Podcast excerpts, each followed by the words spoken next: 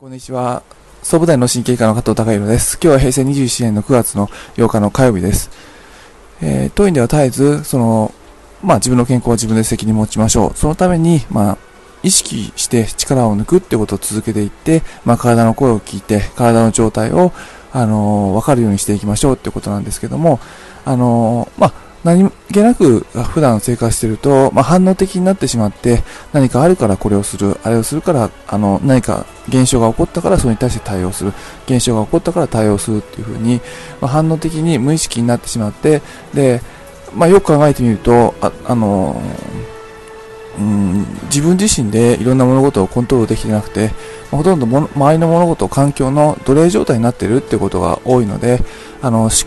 の考え方自体も、その、まあ、周りのナスがままになっているっていうことがよくありますから、そういう状態を抜け出しましょうっていうお話を、あの、よくしてるんですけども、まあ、ご自身が、その、まあ、あの、思考回路が奴隷状態であるかないかっていう、まあ、チェックの仕方として、まあ、診察室でよくお話しさせていただく中で、あの、そういう奴隷状態の思考にある方がよく言葉にする、あの、よく口にする言葉があります。その言葉っていうのが、例えば、えーか、あの、当院でリハビリ室で肩を回すだとか、指を揉むっていう、まあ自分、ご自身でやる運動みたいなのをお伝えしてるんですけども、まあ、その、例えば今、肩こり状態、まあ、頭痛、緊張型頭痛の状態、この肩を回したり、指を揉んだら治るんですかっていう質問をされる方っていうのは、思考がある程度奴隷状態になっているっていうふうに認識されていただいていいのかなと思います。これをやれば、あれをするっていう、あのーうん、例えば、その、肩回しをすれば、頭痛が治るんですか？とか、肩回しをすれば、えー肩こりが治るんですか？っていう風なあ考え方をされる方っていうのは、やはりその奴隷状態にある。えー何が言いたいかっていうと、えーまあ、肩、やっぱりその、肩こりの状態とか、肩こりの程度っていうのは人それぞれですから、まあ、それを、えーやって良くなるかならないかっていうのは、やはりご自身と、その、お体の問題であって、まあ、ご自身、まあ、例えば僕自身が肩回しっていうのは非常に、あの、肩こり治すのに有効ですよっていうことをやっていただ、言っていただいて、本当に有効かどうか、あの、まあ奴隷状態でない思考で考えるんであれば、その思考が奴隷状態じゃなくて、えー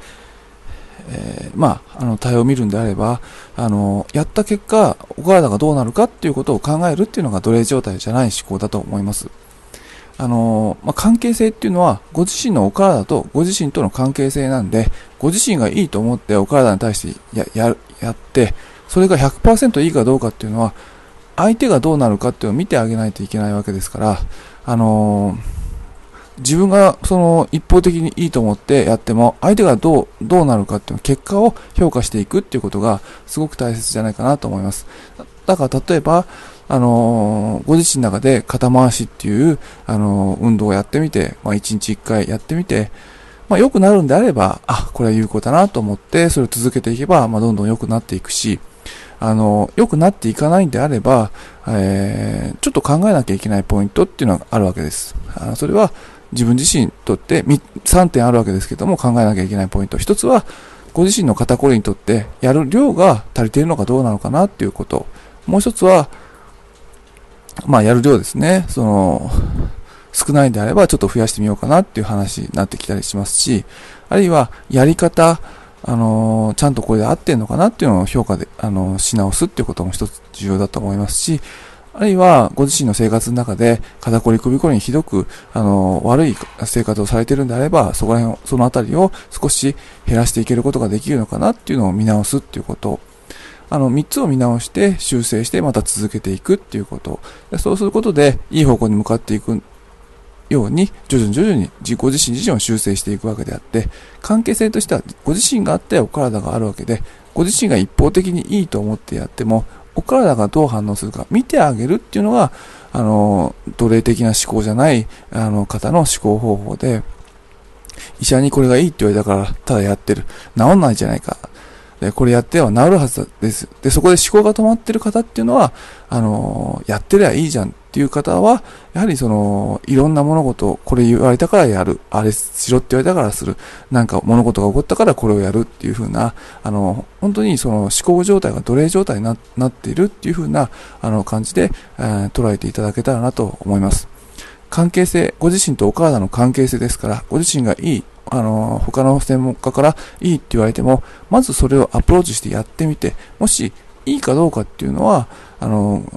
まあ、結果がちゃんと冷静に判断して、結果がいいんであれば、あの、そのやり方で合っていると思うし、思いますし、結果が悪いんであればちょっと考えなきゃいけない。現実は、あの、やはりその、すべて、えー、やってみて結果がどうかどうか、どうかどうか、あの、判断しなきゃいけないってことです。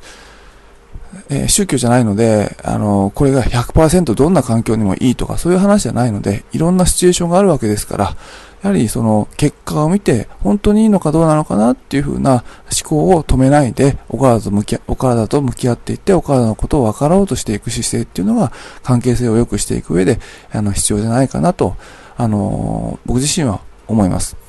それは、まあ、いろんな関係性に関しても言えることで、あの、まあ、夫婦間にしても、恋人同士にしても、自分がいいと思っても、相手がいい、にとって本当にいいかどうかわからないわけですから、相手のことを本当に考えてあげる姿勢っていうのは、あの、非常に大事で、それはどんな関係性に対しても、あの、言えることじゃないかなと思いますので、今日ちょっとお伝えさせていただきました。今日は以上です。